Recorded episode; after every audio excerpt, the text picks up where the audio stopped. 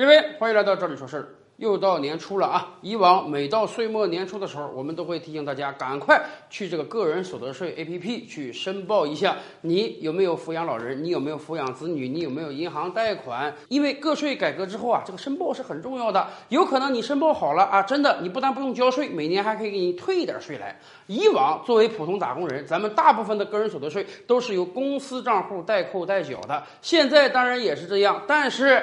个税改革之后，增添了很多可以抵扣的条目。如果您有的话，那今年一定别忘了。以往有很多人在汇算清缴之后，真的已经真金白银的退出税来了。但是，当然，每到这个时候呢，我们也会探讨一些这个个人所得税起征点的问题。今天经过了多轮改革之后呢，我们个人所得税的起征点被定在了五千元人民币。换句话讲，你如果一个月挣不到五千块钱的话呢，那你是不需要交个人所得税的。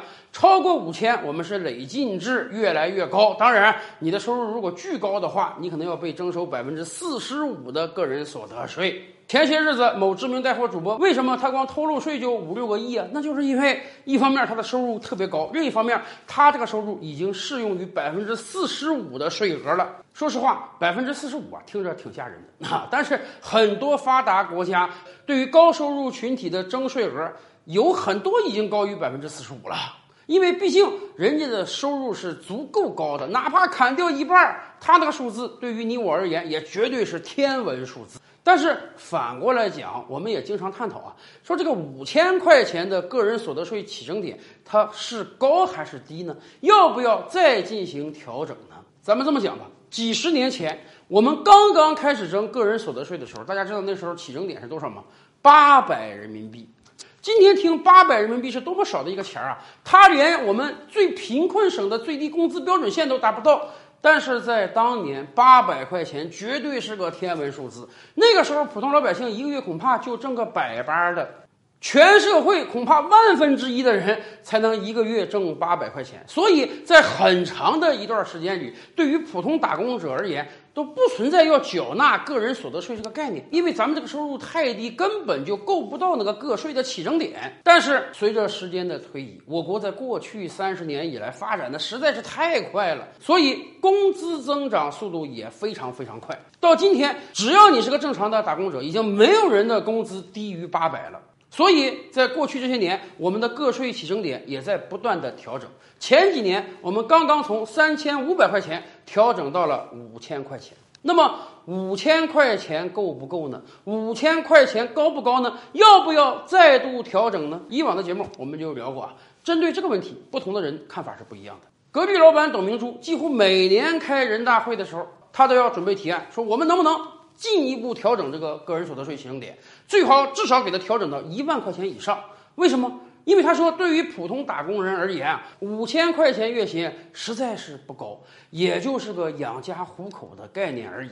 是啊，这话说的没错。北上广深那个房价动辄八万、十万一平，你夫妇两人一人五千，挣一万块钱，你一年的钱顶多了够买一平米房子，这点钱实在是太少了。所以董明珠建议啊，我们应当把这个个税起征点调高。至少调高到一万，这样的话呢，能让底层老百姓尽量的少交税或者不交税啊，手里有更多的钱呢，可以进一步的刺激经济、刺激消费。当然，也有人有不同意见。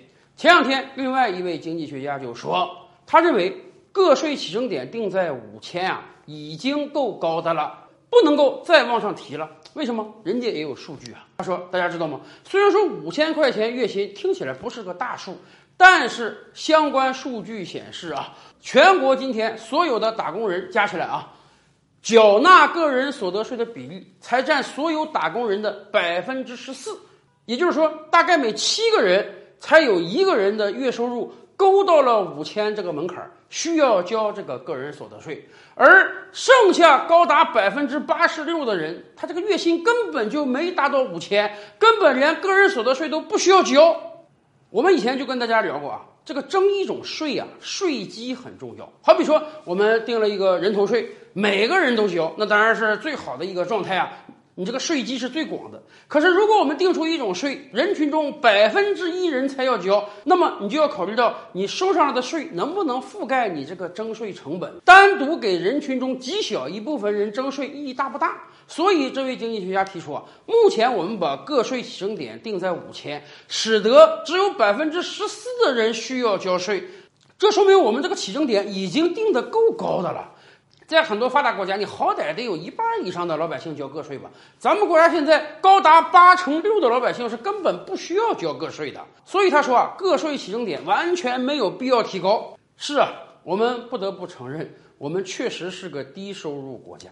虽然今天在很多小视频网站上啊，动辄年入百万，对于很多年轻人而言，你这个二三十万的车那都不叫豪车了。好像大家觉得挣钱是特别容易的，但是真的，一回归到数据上，大家看到了吧？月薪超过五千的人竟然只有百分之十四啊！难怪前两年总理说，我国有一半的人月薪连一千块钱都没有，这就是我们现在的现实啊！但是当然，反过来讲，能不能因为只有百分之十四的人交个税，我们就认为起征点已经足够高了，而不需要再调高呢？要知道。当年个税起征点定在三千五的时候，由于前些年工资不是那么高，所以全国交个税的人连百分之十都没有呢。确实，我们国家的这个税收体制啊，跟西方发达国家不太一样。个人所得税在我国整体税收中啊，并不占一个主要成分。但是反过来讲，对于那些领工资的打工族而言，每个月交出的这个个税，那也是不少的一笔钱呀。为什么自从个税推行这个汇算清缴之后，很多人到年底会主动的下载这个 APP，把自己供养的老人呢、供养的孩子啊、有没有租房啊、有没有房贷啊，通通列上去？因为你每多列上一笔，哎，你就真的可以省下一笔税，而省下这个税，对自己的生活来讲，它不无小补啊，尤其是。最近这一两年，由于疫情的影响，全球经济都不好，消费都非常低迷。所以在这样一个状态下，我们是不是要想方设法来刺激我们的经济，刺激我们的消费呢？怎么刺激呢？美国那边也算是给我们立了一个前车之鉴。美国很简单嘛，发钱嘛。啊，我突然给每个人发一千美元、一千两百美元、一千四百美元，然后大家像捡一个馅儿饼一样。出去消费，自然短时间内能把美国经济这个虚火给烧起来。但时间长了之后，老百姓发现印出来这个钱，使得通货膨胀、物价飙升。你貌似每个人白得了一千多美元，但是在过往的几个月，物价飙升，使得你又多花了几千美元。所以很显然啊，全民发钱。它不一定是一个好方法，因为短时间内物品的产出没有增加，而货币增加了，它有可能使你的物价迅速上涨，而且物价一旦涨上去，就很难跌回来。所以啊，看到美国的前车之鉴，我估计我国在短时间内直接发钱的可能性不大。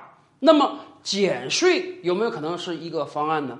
提高个人所得税的起征点，给相当一部分人减税，哪怕这些人就占人群的百分之十四，但是他们获得了实惠，他们手中钱多了之后，进入市场中进行消费，会不会使我们整个经济受到刺激，再度好转呢？